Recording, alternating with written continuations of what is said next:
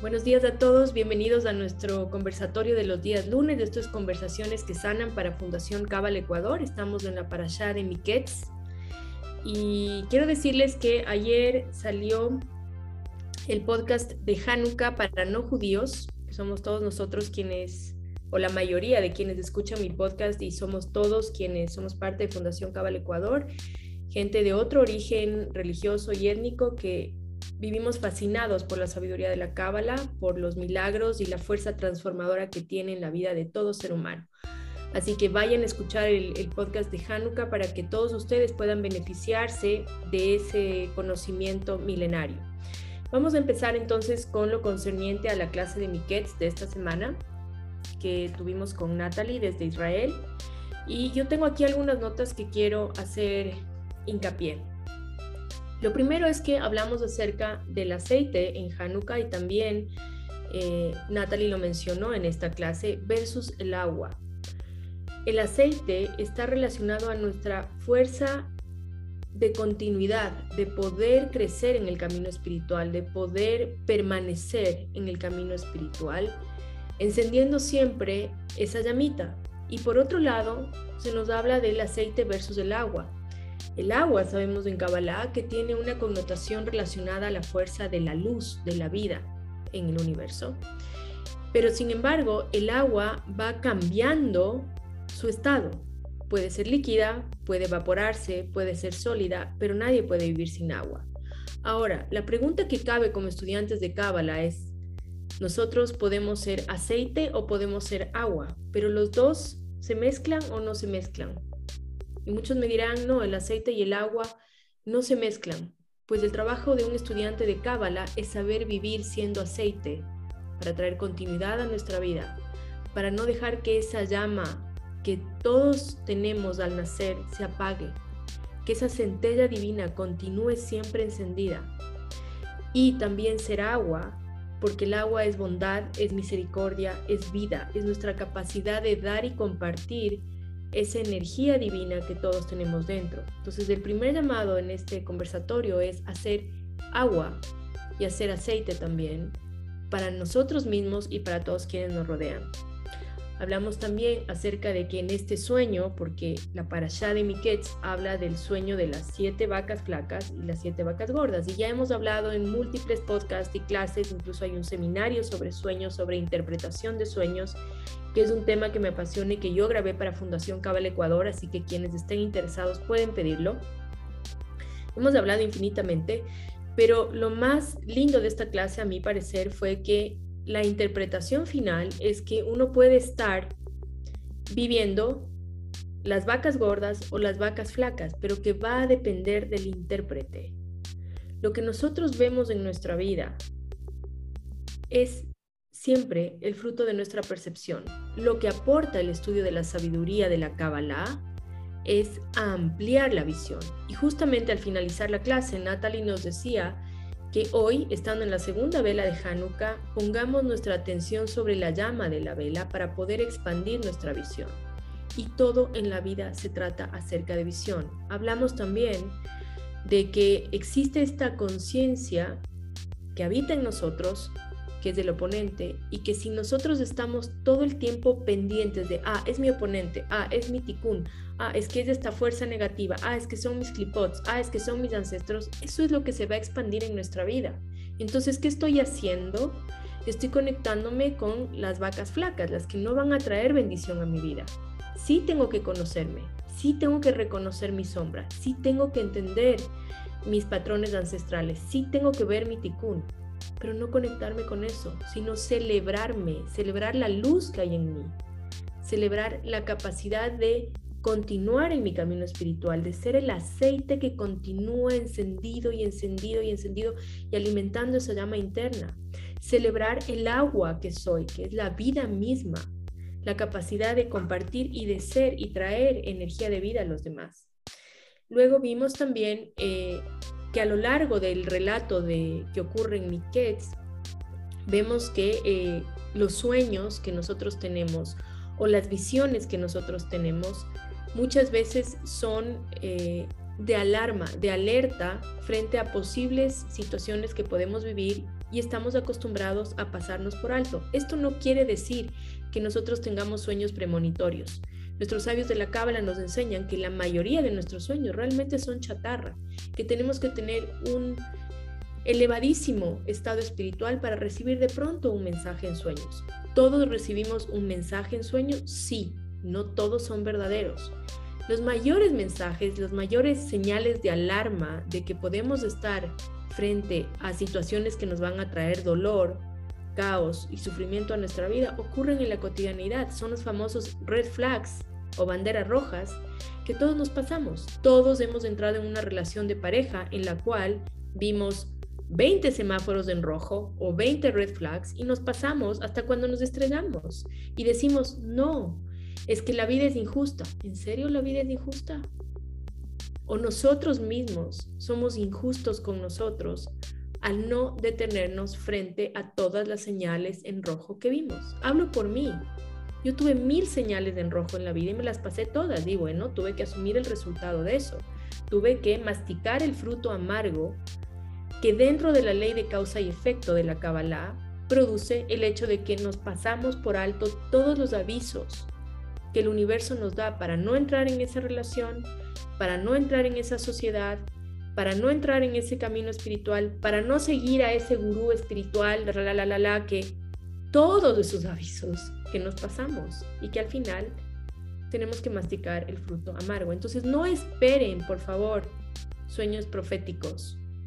En verdad, el estado actual de la humanidad está bastante lejano de los sueños proféticos uno sí puede tener visiones y sensaciones intuitivas muy fuertes y muy poderosas, pero no es lo cotidiano. Abran los ojos cuando estén despiertos. Caminen despiertos mientras están despiertos. Caminamos dormidos cuando estamos despiertos. Caminamos con los ojos cerrados. El universo nos está hablando todo el tiempo y mandándonos infinidad de mensajes a través de símbolos a través de conversaciones, a través de publicaciones en redes sociales, a través de información que nos llega de cómo protegernos. Sin embargo, caminamos con los ojos cerrados mientras estamos despiertos y pedimos mensajes del Creador y a la divinidad a través de los sueños y a través de la meditación. Por supuesto que podemos hacerlo y por supuesto que debemos pedir también mensajes. Pero no cierren los ojos ante la realidad, no cierren los ojos ante las banderas rojas ni ante los semáforos en rojos, porque son esos los sueños de vacas gordas y flacas que tenemos de enfrente y no los queremos ver. Entonces después tenemos que lamentarnos las consecuencias. Please, abran los ojos. Ahora, también nos decía Natalie que es importantísimo el estudio. El estudio va creando una red y esto es a nivel metafísico y físico. ¿sí? A nivel metafísico, va creando conexiones dentro del árbol de la vida que van permitiendo que esas 10 sefirots del árbol de la vida empiecen a hacer la función por la cual fueron creadas, que es conectarse una con otra e ir retroalimentándose una con otra para que nosotros, como un ser integral que somos, cuerpo y alma, podamos vivir en una conexión permanente que nos permita tener a nosotros una vida más plena. ¿ok? Eso hace el estudio de la Kabbalah. Empieza a conectar los puntos del árbol de la vida para que todas las sefirot se activen. Y una vez que esas sefirot están activas, yo puedo vivir de una, de una manera más plena, más clara, más ordenada, más organizada, teniendo todo lo que vine a tener en mi vida, porque todos los seres humanos venimos a tener salud, todos los seres humanos venimos a tener prosperidad, amor, realización. Si no lo tenemos, es sencillamente porque no tenemos la capacidad de recibir eso. Pero no es porque no existe o porque no lo merecemos. Todos merecemos eso, sino que tenemos que entender cómo vivirlo. Y lo primero es el estudio. El estudio es una herramienta de interconexión del árbol de la vida, es decir, de mi alma con mi vida. Si yo no estudio, no hay el puente. Si yo no me conozco, no hay la conexión, no hay el cable para la luz, no hay el enchufe, no hay el switch, no hay el on-off para que mi vida sea plena. Y estudiar requiere estar todo el tiempo. Yo estudio hace 17 años y no ha habido un instante de mi vida donde no estudie. ¿Por qué? Porque lo entendí y me di cuenta que por más que haya momentos bajos donde no me provoque nada espiritual, donde no me provoque abrir un libro ni escuchar una clase, la conexión de mi alma con mi vida depende de eso. Y sé que suena fuerte y sé que suena extraordinario. No me tienen que creer, tienen que probarlo. Prueben ustedes. Dejen de estudiar un tiempo cábala y vuelvan a estudiar y miren la diferencia. Y miren lo que ocurre en sus vidas. Y miren lo que pasa con la claridad, con la sensación de paz, con las oportunidades, con las posibilidades que se abren en la vida. Todo lo que sucede a los arquetipos de la Torá, como Yosef, como Jacob, que estudiamos en semanas pasadas, como Abraham, Isaac, Rivka, Sara, Lea, todo eso, todos esos milagros, todo eso existe para nosotros. No es alguien que vivió en el cielo y es una historia lejana. No, es el potencial de plenitud que todo ser humano tiene. Y en cada parashá se nos va recordando, hey, este es tu potencial, hey, esto viniste a vivir, esto viniste a hacer. Y esta es la forma de hacerlo. No solamente nos recuerdan, sino que además nos explican cómo hacerlo, sino que estamos despistados, estamos en TikTok, estamos en Instagram, estamos gastando plata en el cine y en el patio de comida y en el este cuando llega el pago de la clase de los lunes decimos, ay, no me alcanza. En serio. Y lo hemos hablado mil veces. Eh, también nos dijo Natalie que Miketz quiere decir que es el final o la anulación de todo lo que fue antes y que puede ocurrir de la noche a la mañana. Muchos de nosotros pensamos que los milagros son cosas que le pasan a la gente santa, a la gente que no, no tiene ningún, entre comillas, pecado, que ya he dicho mil veces que no existe el pecado. Ni siquiera voy a volver a nombrar esa palabra en mi podcast porque ya me aburre. ¿sí? Estos cortocircuitos espirituales, estas desconexiones espirituales. Y pensamos, no, eso no es para mí. Exactamente igual como nosotros pensamos es como nuestra vida se manifiesta. Los mayores milagros en nuestra vida son aquellos que se perciben como cosas que no nos salen bien.